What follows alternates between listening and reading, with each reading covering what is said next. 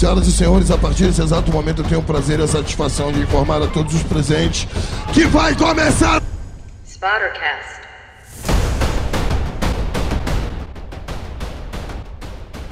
Olá pessoal, esse é o seu podcast de política internacional, analisado por internacionalistas hoje com um tema 100% nacional e super importante, o apagão no nosso querido Amapá. Neste programa, eu, Matheus Pantaleão e nossa nova integrante Brenda Dias vamos entrevistar três jornalistas que tiveram a dura missão de fazer a cobertura da maior crise humanitária da história do nosso estado. São eles Danilo Santos. Olá, Danilo. Olá, boa noite, galera. Fernando Pereira. Boa noite, gente. E Luísa Brito. Olá, boa noite, Matheus. Boa noite. Obrigado, Senhor. E eu sei quais são os nossos adversários. Na autoridade que é no nome do Senhor Jesus, eu repreendo toda a fúria de Satanás contra a nação brasileira. Satanás, pega tudo que é seu e saiam da nação brasileira. Para começar, pessoal, gostaria de perguntar para vocês assim é, sobre essa cobertura. Como foi lidar com essa situação a nível de saúde mental, assim? Danilo, você pode começar. Bom, cara, assim, nos primeiros dias, a gente, no caso para mim, que não nunca tive uma experiência muito a fundo dentro da profissão. É, em alguns momentos é, é, assim meio chocante, como o Fernando disse ainda há pouco, mas também questão de adrenalina, eu acho que deixa a gente bem mais carregado para estar tá fazendo as coisas que a gente se põe a fazer durante qualquer tipo de situação que acontece, seja, digamos, ali no, no conjunto que estava tendo as manifestações ali, botaram fogo na Claudomiro e a polícia chegava, dava tiro no pessoal, então, enfim, todo aquele todo aquela, aquele problema que estava acontecendo ali. E para a gente que está por trás deles, a gente está vendo o que está acontecendo. E, digamos assim, a nível nacional, ou a nível nacional, então alguns outros veículos não noticiam da forma como estava acontecendo, mas sim pela visão da polícia ou algo do tipo. Assim, depois dos 22 dias que eu vim, eu vim ficar com muita exaustão tanto mental quanto no meu corpo mesmo. Até agora ainda estou um pouco exausto e a gente já está no dia 28, a situação, entre aspas, voltou ao normal no dia 22. Eu estou um pouco mais estressado, um pouco mais ansioso também, depois de tudo isso. Foi meio pesado. A gente faz porque a gente tem que fazer, mas foi bem pesado. Entendo. Fernando, você pode passar a sua visão para gente? Bom, é, relacionado ao apagão, assim, com a parte de saúde mental, é, a gente que trabalha com a comunicação, a gente lida todo dia com muitos problemas, né? questões sociais, é, problemas da cidade, mas nada parecido com o que a gente passou nos últimos dias. É, dentro da, da minha casa, é, eu tive também esse problema com a energia, eu não tive esse, o, o, privilégio de alguns setores que tiveram algum, alguma parte né, da, da, da energia é, contínua na minha casa, ela ficou cortada durante os dois primeiros dias, né? E depois a gente começou a participar do racionamento. Então, durante o período, eu com alguns amigos, né? O Danilo, inclusive, a gente foi pra rua, fez material. E a gente viu muita coisa assim que ele, querendo ou não, vai te abalar psicologicamente. É, por mais que você seja habilitado para essa função, você trabalhe, é, você trabalha para que essas coisas sejam divulgadas, é, você estava sendo atingido, a gente estava sendo atingido com esse problema. Então é quase impossível que a gente não fique mexido depois de tudo, né? E de tudo que a gente vê e tenta, tenta veicular. É, a cabeça ela acaba dando uma, uma virada. É, você repensa no que, na forma que você está vivendo, você repensa em como as pessoas estão vivendo, e esses problemas eles acabam te afetando, acaba sendo natural esse processo aí. E eu acho que foi muito difícil um comunicador, um jornalista que tenha participado desse processo, é, não tenha saído depois de tudo isso afetado de alguma forma. Entendo. E você, Luísa, qual a sua visão sobre essa sobre isso? Eu concordo com o Fernando. Acho que nenhum comunicador que, mostrando o que, que, tá, o que, que aconteceu aqui no Amapá, né, não saiu afetado é, de ter vivenciado ou visto a questão da saúde mental é é extremamente complicado, porque geralmente quem trabalha com então já, já, como o Fernando já falou, a gente já vê as, as coisas acontecendo, a gente tem que fazer os relatos, mas, cara, Dessa vez estava todo mundo vivendo, uh, era voltar para casa, dia provavelmente sem água e não saber se vai dormir no calor, mosquito e essas coisas abalam a gente, abalam o nosso emocional. Então, se a gente estava fazendo aquilo, era por uma urgência. A gente fazia porque tinha que fazer, a gente se, sentia uma urgência de fazer isso, para que não para que não, não ficassem histórias apagadas, sabe? E eu, depois que tudo passou mais, tá lembrando assim das coisas que estavam acontecendo, de estranhar que ter, ter energia em casa e lembrar de todas as histórias que eu vi, as pessoas que estavam muito piores que as minhas. Acho que eu queria saber, já fazendo meio uma conexão com essa tua pergunta para vocês três de novo, é que como o Fernando já me respondeu de certa forma uma pergunta que era qual foi de certa forma a maior dificuldade de vocês enfrentar, é porque vocês também estavam passando pela mesma situação e ainda assim tinham que sair para fazer a cobertura, mas em toda a cobertura assim que vocês fizeram, teve algum momento que foi mais marcante que o outro falou, fica lembrando de algumas coisas em alguns momentos, tem um momento assim que vocês acham que vai demorar para sair da memória de vocês ou que talvez nunca saia? Ah, eu acho que essa pergunta eu posso talvez até. É, o Danilo ele participou um pouco mais do que eu nesse, no, nos protestos, movimentos, porque durante o apagão eu tive Covid. Então para mim foi até pior porque eu atuei durante uma parte e depois eu tive que deixar de atuar porque eu estava doente. Foi bem, bem chato isso. Mas um dos momentos assim mais marcantes para mim e o Danilo estava junto comigo nesse dia foi quando a gente foi até o São José é, registrar também que lá estava tendo. Que foi a primeira noite de protestos de fato dentro da cidade. E era o quarto dia de apagão e estava com aquele processo de será que volta é, 60%, 70%? E foram adiando um dia, adiaram dois dias, adiaram o terceiro dia e estourou os protestos na cidade. E nesse dia a gente conversou com uma mãe de uma criança que tinha paralisia cerebral. E durante o processo da conversa lá com ela, é, eles relataram que a polícia tinha agredido eles e, é, perdão pela palavra até, mas chamaram ela de vagabunda e outras palavras assim que não vale nem a pena pronunciar. E pediam insistentemente para que essa, essa senhora entrasse em casa, né? E como é que vai entrar numa casa, num conjunto habitacional, onde o calor deveria ser gigantesco ali, e com uma criança deficiente, né?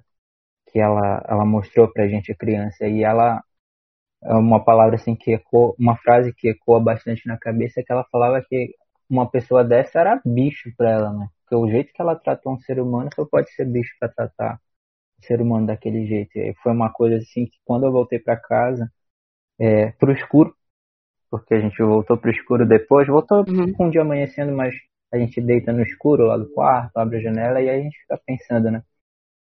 Sobre como essas pessoas são tratadas no dia a dia, é, e por que, que aquelas pessoas estavam sendo tratadas daquele jeito, sendo que elas estavam vivendo uma situação de calamidade pública. Né?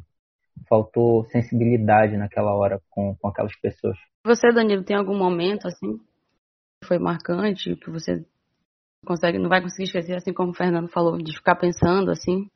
Não, acho que eu tive mais de um, assim, mas esse que o, que o Fernando citou ali do conjunto foi, acho que foi um dos mais pesados que a gente. Ele me acompanhou nesse dia, no caso. A gente fez umas duas matérias, eu acho. E realmente essa pesou bastante. A gente chegou em casa já era umas 5 da manhã, Inclusive, quando a gente chegou é, de manhã cedo, a partir de umas 5 e meia, foi que começou o racionamento, já no sábado. A gente dobrou a rua aqui, estava acendendo luz. Na mesma hora me deu uma euforia por ter luz, mas não era na minha casa, era do outro lado da rua aqui. E mesmo assim a gente ainda fica um pouco pensativo, triste, por causa das outras pessoas que não tinham luz, é, que não tinham energia, não tinham água, alimentos já tinham passado da validade. Enfim, esse momento no Macapaba que ele citou agora, a gente vendo a forma como aquela mãe estava gritando praticamente para falar com a gente. Se eu não me engano, o pai da criança estava atrás dela e ele tinha levado os tiros de bala de borracha que ele mostrou pra gente. E todo, todo mundo ali daquela parte do conjunto, daquele bloco, estava muito indignado com o que tinha acontecido. Eles voltaram pro meio da rua e começaram a tocar fogo, a gente tirando foto ali, tentando fazer entrevista. Aquela, aquele monte de gente vindo para cima pra cima da gente, assim, como se a gente fosse ajudar de alguma forma imediatamente, entendeu? Eles queriam essa visibilidade, eles queriam que a gente desse esse, esse suporte para eles. Isso fica na minha cabeça até agora, foi assim bastante importante também pela parte profissional.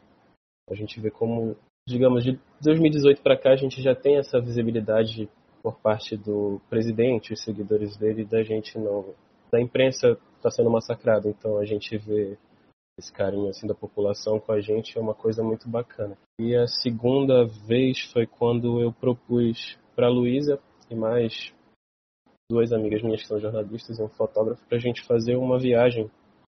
A gente foi do Curiaú até Itaubal. A gente fez uma viagem para para ver como é que estavam estava funcionando a questão de racionamento, se tinham pessoas é, passando necessidades ou que estavam sem água também, porque a questão da água também foi, foi acabou sendo cortada por causa da, energia, geradores queimaram na Caesa. Teve um momento em que a gente parou numa beira de estrada entre Curiaú e Curicaca, eu acho. E tinha uns vendedores lá de frutas, dos dois lados da rua. Eu ia citar esse mesmo momento, Danilo. pois é. E aí a gente parou, cada um foi para um lado do, da rodovia. E aí quando a gente voltou, quando eu voltei junto com a, com a, com a Laura, para onde a Luísa estava, tinha um casal e uma, uma criança lá pequena, acho que de 4, 5 anos mais ou menos, vivendo numa, numa casinha, assim, bem. É só uma geladeira, uma cozinha improvisada, a área deles de, de fazer a venda e, e um colchão velho.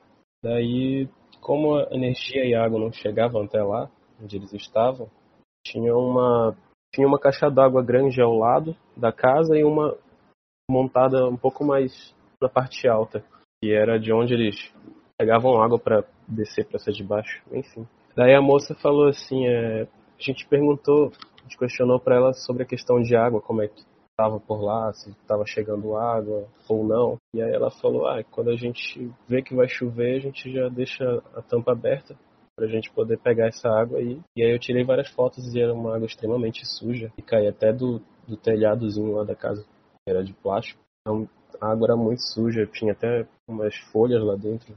E é aquela água que eles bebem, que eles tomam banho, eles lavam louça e tudo mais. A geladeira deles já tinha praticamente nada, só tinha um pedaço de melão já estragado e umas bolachas. E aquilo foi bem. Foi um pouco pesado de ter registrado. Eu entendo. Só de, só de ouvir vocês falando já dá um, um aperto. E, e você, Luísa, tem algum momento assim que vai ser difícil de esquecer também? É, eu ia citar esse mesmo momento do Daniel, que é realmente uma coisa muito esquecer. Ouvir o depoimento daquelas pessoas, elas vivendo da forma que elas estavam vivendo, sabe? Era um sentimento de. Elas se sentiam esquecidas mesmo. Como se elas não tivessem nenhum, nenhum amparo de ninguém naquela hora. Eles falavam assim: caramba, a gente está bebendo água da chuva, porque se a gente. A nossa forma mais perto de ter água é ir no rio, só que o rio daqui é muito longe, não tenho eles teriam que andar até o rio e eram muito. Eles tinham criança pequena, não poderiam ir, estavam vivendo aquela situação. E a pessoa te olhando no olho, contando a história dela. Lógico que não foi a única, mas assim, é complicado. Obrigada, Luiz. Quanto à censura, vocês sofreram alguma? Acho que a Luísa pode falar essa. Acho que agora a, a Luísa pode começar. Assim, é, diretamente não.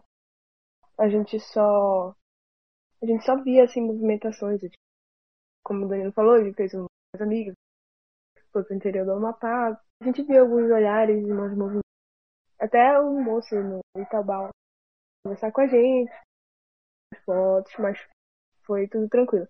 É, pessoalmente, diretamente, a gente não sofreu.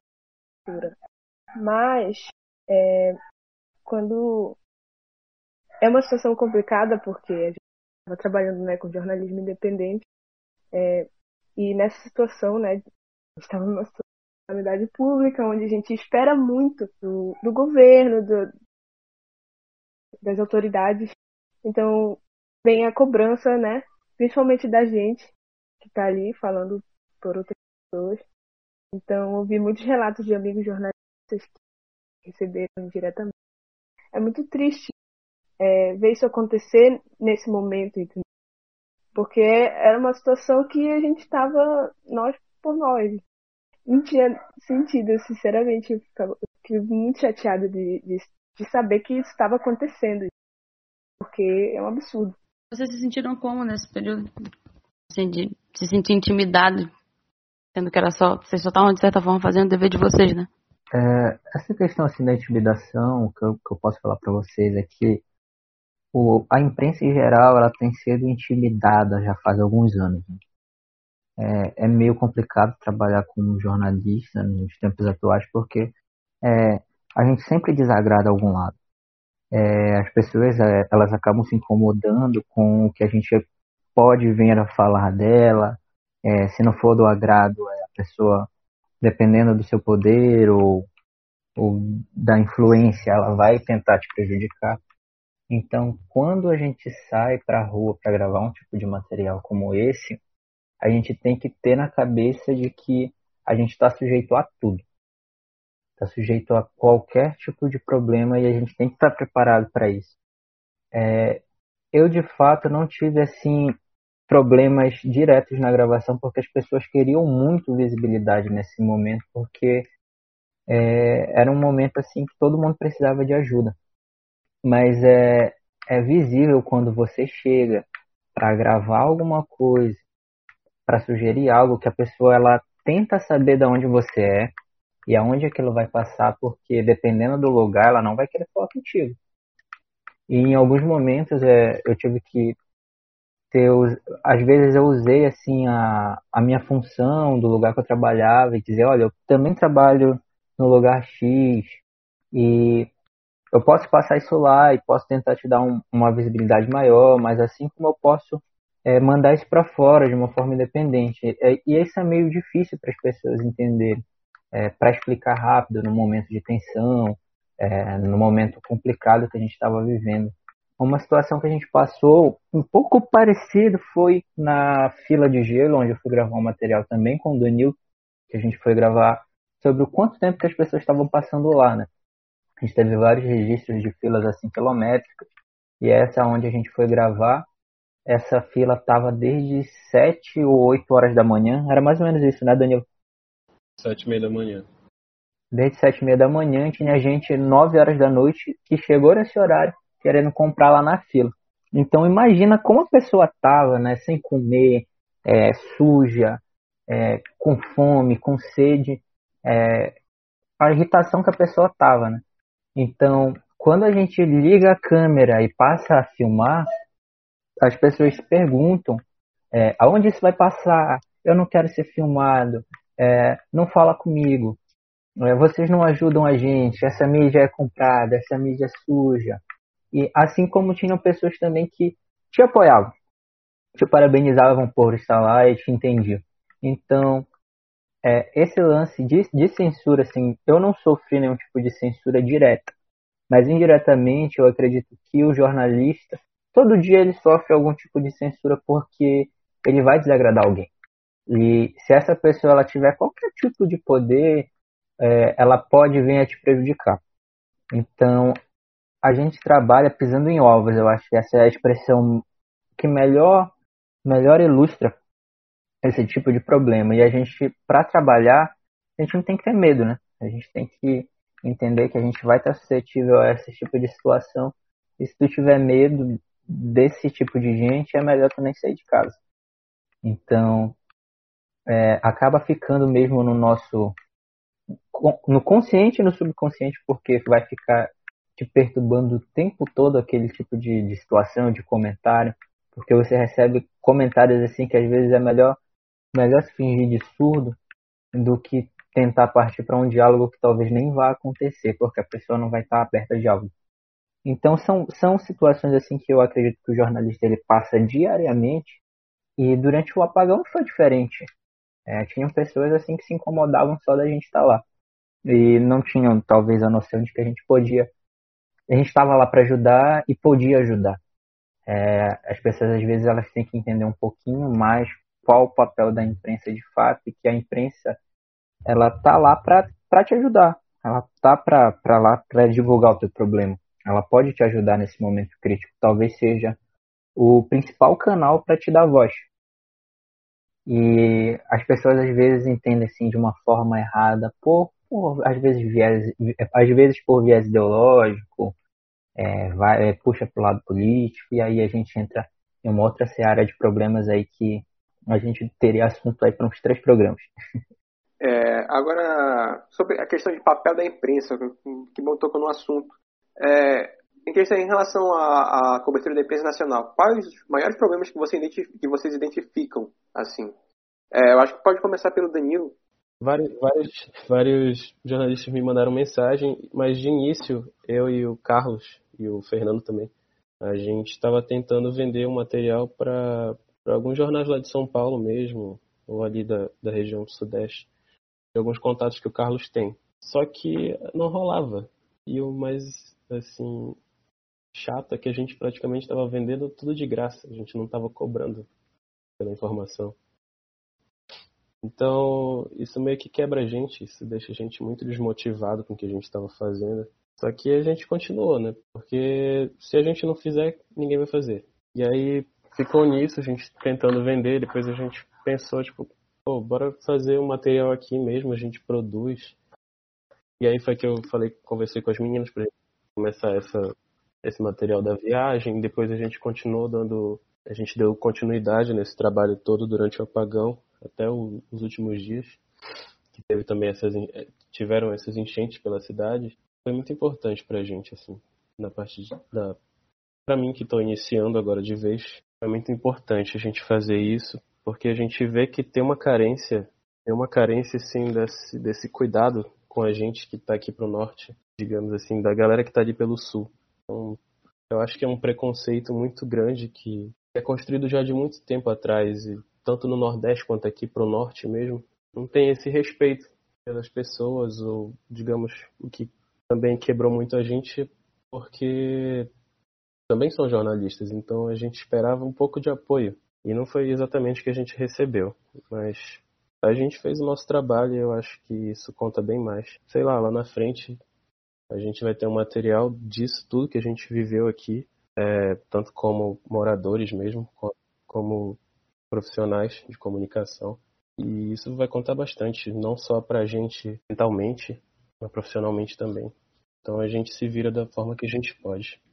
Isso que tu falou foi muito, foi muito chocante, porque no meio de toda essa questão que a gente estava vivendo com a, a, cobertura do Sudeste, é, e também com a nossa relação com o Sudeste, quanto o Norte em si, muito se falou sobre a questão da gente ter as quatro hidrelétricas, de a gente não ter, não usufruir desses recursos, e de que eles pegam, eles usufruem dos nossos recursos e a gente acaba não tendo os benefícios disso. E aí a gente vê essa questão de condição de meio de exploração e a gente vê que até para a questão da informação e do jornalismo eles acabam fazendo isso. Tu deixou isso muito claro agora nesse teu relato.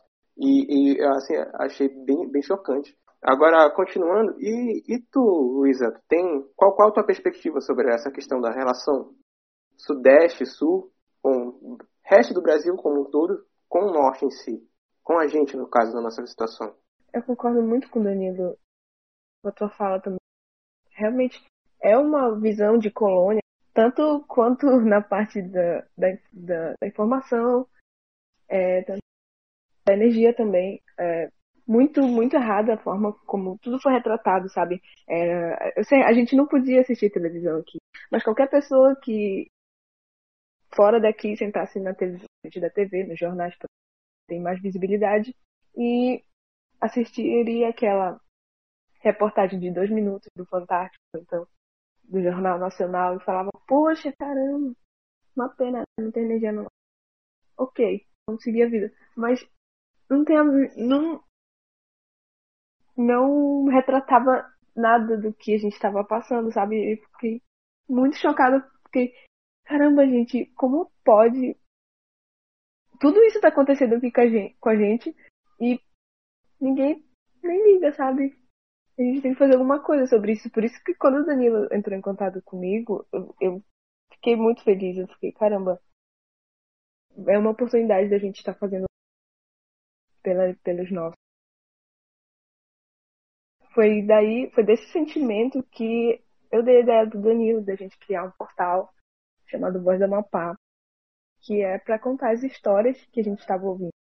histórias que a gente foi atrás de pessoas estavam passando fome, passando sede, dormindo no calor, para mostrar para as pessoas daqui e fora daqui também o real sentimento de como é estar tá vivendo um apagão por 22 dias, sabe? Eu tive conversas muito fortes assim com amigos meus que moram no Rio, que ligavam direto para os pais sem conseguir falar porque não tinha sinal. E eles ficavam indignados porque eles são amapaenses e eles moram no Rio de Janeiro e ninguém estava falando sobre isso e eles desesperados e olhavam para os amigos, amigos nem hum, a imprensa nem, nem ligando, sabe? E eles não tinham muito o que fazer, sabe? E aí eu fiquei com meu coração partido também, porque pensei assim, a gente tem que fazer alguma coisa. Eu falei com o Danilo, ele topou, e a gente começou a trabalhar, Guarda Mapá. Saiu, a gente começou a postar algumas matérias no médio. Acho que foi muito importante, sabe, para dar a nossa visão, a gente que tá aqui, nossa visão do que estava acontecendo, sabe? Porque quando um jornalista que tá de fora tem pedir informação da gente, é uma coisa é uma coisa que, querendo ou não, vai deturpada, sabe? E ainda, eu acho que desvaloriza o nosso trabalho aqui. Poderia ser muito bem é, materiais produzidos daqui, mas eles não estavam aceitando, como o Danilo falou. Eles tentaram vender, eles tentaram de graça o material. Conseguiram poucos, poucos mesmo. Então, é triste, é complicado. Por isso que eu acredito que a gente tem que se impor nessa, nessa situação e fazer o que a gente pode. Porque mudar isso de uma hora para outra a gente não consegue. Ficar parado também é complicado. Realmente. É, Fernando, qual a tua perspectiva sobre a questão da, nossa, da, dessa relação do Sudeste com o nosso caso? Bom, é, falando já em um sentido diferente dos meninos, eu estou há mais ou menos há dois anos trabalhando para um veículo que é pautado pelo Sudeste, né? Eu trabalho na, na Record e a Record ela fica em São Paulo, a base principal da, da, da emissora. Então, durante esse período, a gente trabalhou lá é, nesse, durante o apagão eu trabalhei de forma independente e para televisão. A gente trabalhou mandando material para lá. E é aí que a gente vai entrar em um, um outro tópico. O norte, em geral, ele é pautado por tragédias para o centro-sul. Isso eu acho que é de conhecimento geral. E para eles não rende material assim que seja, seja normal, como é normal para eles. A gente é pautado por tragédia, infelizmente. E o que me deixou muito, muito, muito mais chateado com tudo isso é que uma das maiores tragédias que aconteceram no norte do país, que foi esse apagão, não teve relevância. Então, o Amapá, mesmo tendo um, um, uma das maiores pautas assim que já tiveram no norte, ele não ganhou tempo de tela.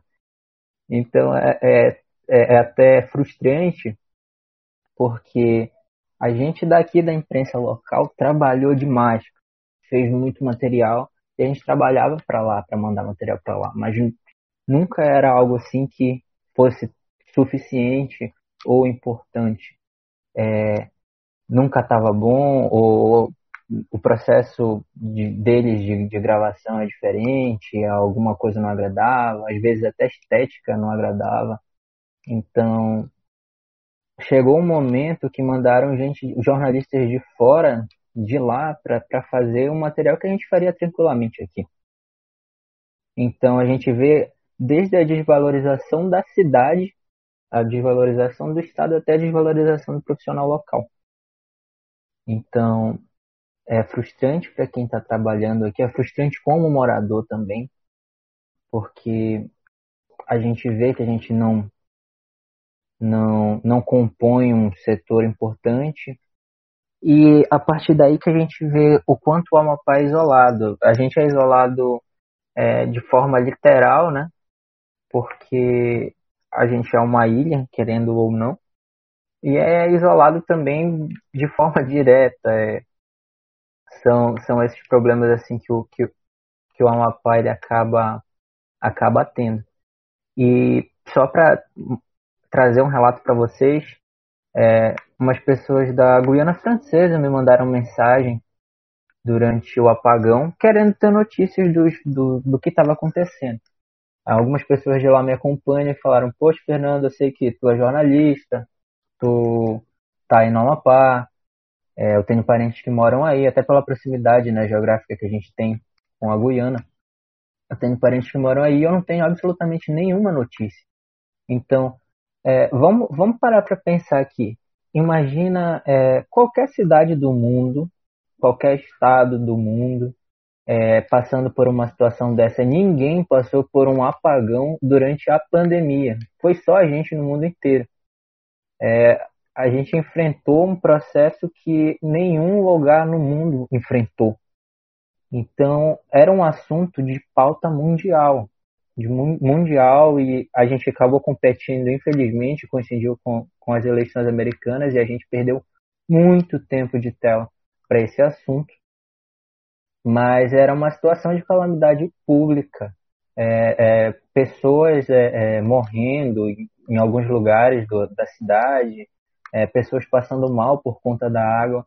É uma coisa que as pessoas têm que entender é que não foi só a falta de energia, mas o que a falta acarretou, acabou acarretando outros problemas, né? Que foi da falta de água, é, a falta de comunicação, que a gente não conseguia ligar para absolutamente ninguém, a internet demorou para restabelecer na cidade. Então, é, eu imagino que em qualquer outro lugar do mundo, até vamos parar para pensar, se fosse em outro país, a própria mídia nacional ia estar tá fazendo cobertura. Iam mandar correspondente, iam colocar alguém, alguém em horário especial para falar em horário nobre e abririam jornais com isso. A gente demorou para abrir um jornal, acho que mais de duas semanas, mais de duas semanas de problema para conseguir abrir um jornal. E uma coisa que eu sempre via é nos boletins, tipo nos boletins de um minuto que tem aí pô, pelo país, acho que toda emissora tem um boletim desse, né? O assunto que sempre abriu os boletins eram as eleições americanas. E a gente calculava o tempo, né? geralmente levava de 1 a 2 minutos e o assunto do Amapá levava 24 a 30 segundos de, de tempo. Então era algo bastante frustrante para a gente que estava no campo de frente, né? Assim, estava trabalhando lá e se desdobrando para fazer tudo. E tu vê que o teu trabalho ele não é valorizado porque simplesmente o lugar onde tu vive não é importante para eles. Ó, oh, a gente tem mais uma pergunta, essa é da equipe, a equipe se reuniu e fez uma pergunta em conjunto para vocês. Eu, eu vou falar primeiramente pro Fernando, porque essa pergunta tem relação com isso, inclusive, porque eu lembro que você, no dia seguinte ao apagão, quando eu consegui internet, porque eu também não tinha, você postou numa rede social você não acreditava que a situação do apagão seria resolvida de imediato pelas informações que você estava recebendo. Aí, a partir disso, a pergunta vai para todos vocês. Pode começar respondendo, depois a Luísa, o Danilo. Vocês, como jornalistas, tendo acesso à informação em primeira mão, sabendo que ia levar muito tempo, muito tempo, bastante tempo para o retorno dessa energia, né? Isso afetava como a, a cobertura de vocês? Vocês se sentiam pressionados? Vocês sentiam que e a logística seria complicada, e não só com relação à logística, repassar as informações para a população devido a esse, essa demora no retorno, mas mentalmente mesmo, como o Panta perguntou no início do programa. Vocês se sentiam, sentiam que isso ia afetar o trabalho de vocês, a logística, e também se sentiam pressionados mentalmente para produzir um conteúdo para que todos pudessem saber imediato sobre tudo? A gente, é para trabalhar, eu acho que todo mundo, até para gravar o programa que a gente está gravando, todo mundo depende de internet, né? Então, a partir do momento que, que faltou tudo, faltou energia, faltou internet, é, você vê que o seu trabalho ele não vai é, é, sofrer o mesmo desempenho que você pode aplicar nos outros dias. É, começam pelas noites mal dormidas que tu tens, né? É, eu praticamente não consegui dormir durante os dias que, eu, que a gente passou pelo apagão. Para completar, eu adoeci, então foi muito pior para mim. Mas no tempo que eu trabalhei durante o apagão, é, a gente. Eu, vou, eu vou pelas, pelos dias, né? Quando faltou o dia pela, faltou pela primeira vez energia, e eu cheguei na TV para trabalhar, é, eu tinha algumas mensagens de minutos depois da falta de energia. E aí chegou logo em primeira mão para mim que tinha pegado fogo na subestação. Só que como eu tenho muitos grupos e muitas informações, é meio complicado a gente ir acreditando nas coisas, né? Antes de filtrar e apurar. Então eu fiquei com aquilo na cabeça e aí eu fui pro, pro, pro, pro trabalho na TV, né? Mas eu já sabia que não era algo normal, porque não é comum faltar tanto tempo e energia. Então eu entrei na TV, eu sentei para trabalhar e aí quando eu fui me juntar com os meus colegas de trabalho, a gente conseguiu ver que era um problema de incêndio, né? Que realmente tinha acontecido um incêndio lá na, na subestação. Então a gente entrou em contato com os assessores de comunicação da SE e aí eles informaram que, que era um processo demorado. Então, a partir do momento que a gente vê, viu qual era o problema inicial, a gente já parte para as pesquisas, né? Então, aquele tweet realmente eu já, já tinha noção que demoraria um tempinho, que foi o primeiro prazo que deram de cinco dias. A gente recebe de, de, primeira mão as informações. Né? E aí, quando falaram assim, pô, cinco dias aí talvez para voltar a energia, três a cinco dias. E aí a gente já recebeu a informação que o ministro viria para o Amapá. Como eu falei para vocês, a gente é um lugar pautado por tragédias. E para um ministro tirar o precioso tempo dele para vir ao Amapá é porque não era uma coisa simples. Então a gente já começa a juntar os pontos, a gente já começa a, a confabular, a pensar no que, que pode estar acontecendo, e isso mexe demais com a tua cabeça. Porque você quer uma resposta assim como todo mundo. Só que as pessoas só vão ter essa resposta se tu conseguir ter ela primeiro. Então tu tem que correr para ter a resposta tanto para ti quanto para as pessoas. Então é, é, meio meio agoniante, mas é, é, é a energia e a adrenalina disso que faz com que tu acorde todo dia e vá trabalhar e produza, e escreva e grave e coloque tudo no ar. Então essas situações elas mexem sim com a gente, mexem demais, porque a gente tem que filtrar as coisas para as pessoas, para aquilo não impactar demais. Só que algumas coisas não tem como não impactar, como foi esse problema. Então, eu soube da situação, e aí eu vou usar até o, o a minha vida pessoal mesmo como exemplo. Eu fiquei dois dias sem ver a minha namorada durante esse processo. E a gente costuma se falar todo dia, se vê todo dia, só que eu não tinha combustível, porque o combustível também teve problema de combustível para abastecer. E eu não tinha como atravessar a cidade, porque ela mora na Zona Norte, eu moro na Zona Sul. Então não tinha como falar com ela, não tinha como ir lá, e ela não fazia a menor ideia do que estava acontecendo. No, no, quando eu conversei com ela dois dias depois do problema, quando a gente conseguiu de fato conversar e se ver, que ela soube do que estava acontecendo. Então, o que, o que, que foi que aconteceu?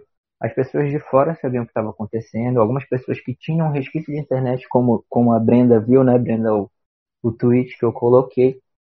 Algumas pessoas tinham resquícios de informações, mas não tinham informações completas. Então, foi até um processo lento para que o amapaense ele soubesse do que estava realmente acontecendo. E a gente já sabia, já sabia o que tinha acontecido, mas a própria, a pró o próprio governo e a empresa que geria ou gere o, o fornecimento de energia aqui para o Estado, eles seguravam muita informação, eles deixavam de divulgar muita coisa. É, como a gente perturba e liga e vai atrás e enche a paciência deles, né? Uma hora os caras soltam e aí a gente tenta levar para todo mundo mas é, é, é, quase impossível que isso não, não te atinja, né? Porque tu tá lá, tá escrevendo e tu recebe a ligação e caramba, eu vou ficar cinco dias sem energia. E aí depois outra ligação, olha, não eram cinco, vão ser quinze. E aí só vai criando mais agonia, mais ansiedade e você vai pensando em todo, todo o problema que isso vai gerar para dentro do teu estado. Interessante tu falar isso, porque, como tu falou, eu tive resquício de energia, de internet. Eu saí de casa, fui ao, no, no, supermercado, no supermercado que tinha sinal de celular e consegui. Aí eu vi o teu tweet. Pra te ver como é difícil, porque ninguém tinha nem acesso à informação. Imagino para vocês como era essa pressão para poder informar, né? E pra ti, Luísa? E aí eu, eu imagino que, que, que, por exemplo, alguém lê, né, e já vai repassando pro outro, e pro outro, e pro outro, deve ter, deve ter falado pros seus pais ou pros seus parentes que estavam próximos. E aí a gente vai, vai disseminando, né, esse tipo de informação. Pelo menos, assim, esses veículos, como o Twitter, ou como o Facebook, ou até mesmo o WhatsApp, eles ajudam a gente a difundir ainda mais esse tipo de mensagem. Às vezes a, a, as pessoas usam de forma errada, né? Vão veiculando notícias falsas e tudo mais. Mas ajuda demais a pelo menos a gente ter uma luzinha né? para saber o que está acontecendo. Pra ti, Luísa, teve algum. Qual foi a dificuldade maior que tu sentiu assim com relação a fazer a cobertura nesse momento? É, tu falou sobre a pressão, né, de estar tá repassando. Eu procurei, assim, 100% todo o tempo manter a calma. Porque eu já sabia que era uma situação caótica. Era uma situação caótica para todo mundo, na minha casa, de todo mundo. Eu procurava manter a calma.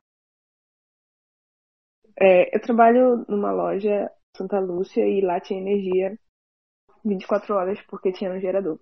Então, quando eu ia de manhã trabalhar, é, eu abria o Twitter e eu foi incrível porque no dia depois do apagão, teve apagão na terça-feira, terça-feira, fomos. A gente nem trabalhou, a gente só foi na loja porque tinha energia. Eu lembro de abrir o Twitter e ver pouquíssimos tweets de pessoas daqui, porque tava todo mundo sem comunicação. Eu fiquei, meu Deus do céu, o que, que aconteceu? E aí eu comecei a twittar, eu falei, o que, que aconteceu? Eu acho que foi a, a princípio assim foi a principal veículo assim para disseminar as informações foi no Twitter, para eu também receber essas informações. É, eu falei, eu pensei assim, poxa, eu preciso falar sobre isso, porque ninguém tá sabendo o que, que tá acontecendo, tá todo mundo sem, sem comunicação. Aí eu comecei a tentar perguntar das outras pessoas. E eu lembro que acho que dois dias depois da terça-feira, terça na quinta-feira, é, eu decidi, eu falei, eu pensei comigo mesmo, preciso divulgar, e comecei a mandar para todas as pessoas é, que têm muitos seguidores. Gente, está acontecendo um apagão no Amapá, estamos é, sem energia, provavelmente de 15 a 30 dias, e a previsão de volta, sem água, sem poder comer, situação de caos. Tem gente sem combustível. E aí eu lembro que alguém fez, resumiu tudinho só numa fotinha de Instagram, de Instagram e eu comecei a compartilhar. E aí eu, eu respondi o tweet de alguém muito famoso e todo mundo começou a retweetar, retweetar, retweetar, retweetar. Aí foi que todo mundo começou a fazer a mesma coisa, é, algumas pessoas conseguiram internet daqui, né? E começaram a divulgar também. E foi mais ou menos assim que eu vi a informação se espalhar, entendeu? Para o Brasil todo e aqui também. É, eu, eu fiquei sabendo mesmo pelo WhatsApp, porque eu não tinha internet, mas meu pai tinha. Então, ele via e era muito difícil porque a gente não sabe se era verdade, se era fake news, porque as pessoas inventam, então. Eu lembro de ter a calma sabe? Mas depois eu fui começando a ficar com medo, a ficar revoltada e a ficar muito ansiosa de estar vendo daquelas coisas e não compartilhando. Foi aí que eu comecei a compartilhar no Twitter e ver as coisas que estão acontecendo. Até eu me juntar com o Danilo, né? As coisas juntos, as meninas. E acho que foi. Teve um limite, assim, de manter a calma. A gente pegava material, entrevistava pessoas nos protestos, nas casas. Eu ficava calma até um ponto. Outros momentos a gente pensava, eu até falava pro Danilo, é, calma, vamos. Agora a gente tenta dormir, depois a gente termina o que a gente tem para fazer. Ou então hoje a gente não vai.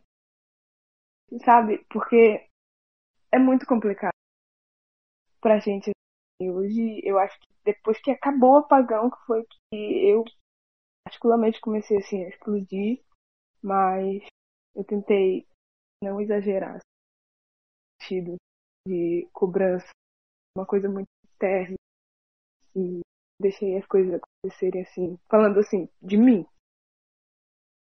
Mas a gente, eu acho que fiz o que eu pude. Eu acho que tanto tu quanto o Fernando levantaram um ponto importante que às vezes a gente esquece, né? Porque a gente não esquece, mas enfim. Que jornalistas também são seres humanos, né, vão ter, vão se sentir pressionados, vão sentir ansiedade, como vocês falaram. E essa pressão pode prejudicar muito é, a cobertura de vocês. Vivendo. Vocês, estão, vocês estavam passando a mesma situação que nós estávamos. É, a gente, a gente tenta a gente tenta fazer com que não prejudique, né? Mas aí nessa situação acaba acontecendo. Como? A tia Danilo, tem, qual foi a maior dificuldade em relação a fazer essa cobertura, sabendo do que vocês sabiam de antemão, né? E toda essa pressão para informar a população. Bom, pegando um gancho disso aí que a, que a Luísa terminou de falar agora, teve até um tweet da Luísa Nobre sobre essa situação, também juntando com aquilo que eu falei mais um pouco lá atrás.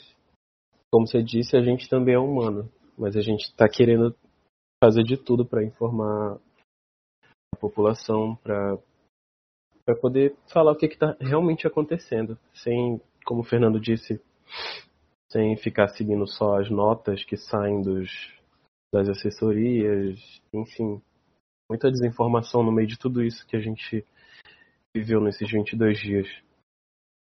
Muita desinformação mesmo. É, digamos, a gente tentando vender nosso material e aí as pessoas de fora não aceitando, isso pra gente pesa pra caramba. A gente se sente desvalorizado é, na questão geográfica e na questão também profissional. E aí a gente começou sendo apagado pelas eleições. Depois a gente começou a ter essa visibilidade por conta das eleições daqui, que foram as únicas no, no estado todo. Só, só a capital que teve a eleição adiada, sendo que 13 dos 16 municípios passavam pela mesma situação.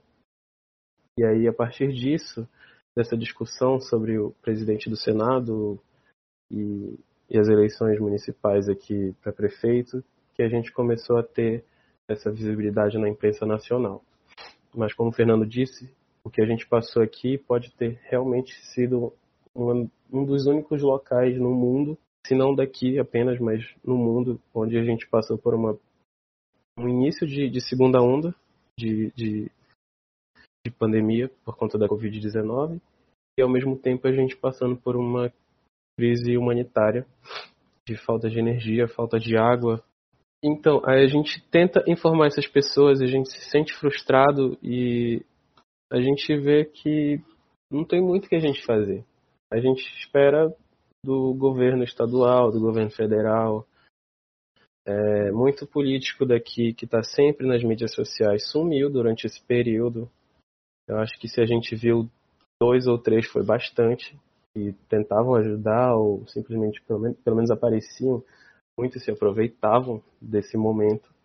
A gente, algumas vezes, estando pela rua, a gente viu isso acontecendo. Pesa bastante pra gente. A gente não sabia se a gente, por mais que dessem esses prazos de 5, de 10, de 15, de 30, 45 dias, que é um absurdo, inclusive, um, um estado com quatro hidrelétricas, ficar 45, 30, 20, 22 dias sem energia é um absurdo, isso é um cúmulo do absurdo. Tanto para quem tem noção disso, quanto para quem não tem noção, digamos assim, do que isso representa para o Estado, todo mundo achava um absurdo, todo mundo ficava indignado. E eu acredito que isso vai até refletir na, nas eleições daqui, daqui para frente. Eu acredito que esse ano, as eleições desse ano podem ser uma das mais importantes daqui do, do país tá, tá sendo uma coisa bem diferente do que algumas pessoas esperavam. E voltando um pouco mais para o assunto, a gente sente essa necessidade de ter essa informação. Então, de ter, de ter, como eu disse, a gente é muito dependente de, de, de tecnologia. A gente ficar sem qualquer tipo de, de, de coisa, de conforto que a gente tem hoje em dia, já é ruim. Então, a gente passar uma noite, acho que uma noite só sem água aqui, porque onde eu moro é uma parte baixa de descida, então no, no outro dia, na madrugada, eu estava muito agoniado. E eu deixei ligada a, a torneira no meu banheiro, então começou a cair água. E, tipo, foi muito bom, foi um alívio do caramba eu estar tomando banho no outro dia, mas tinha muita gente que não tinha é, onde tomar banho. E aí a gente se oferecia para isso. A a gente tentava ajudar de toda forma possível. É, tiveram casas pegando fogo, tiveram pessoas passando fome, passando sede, e a gente tentava comunicar, a gente tentava comunicar e ao mesmo tempo a gente já não queria mais tá saindo porque bate o cansaço em um momento. Assim, no primeiro, na, na primeira semana, pelo menos, a gente aguentou pra caramba. A gente ficou, tipo, pô, a gente tem que fazer isso, a gente vai fazer isso, a gente tava com gás do caramba. E aí foi uma questão até da, das manifestações que estavam tendo por aqui, acho que tiveram umas quatro ou cinco mais ou menos.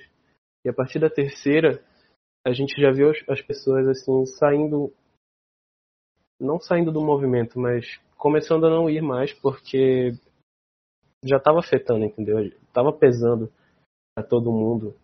Porque a gente estava lá, a gente fazia as coisas, é, a gente fazia nosso trabalho, as pessoas estavam lá é, protestando, se manifestando sobre todo esse descaso e a gente não via uma solução surgindo, a gente não, não tinha uma palavra de alguém é, do poder público.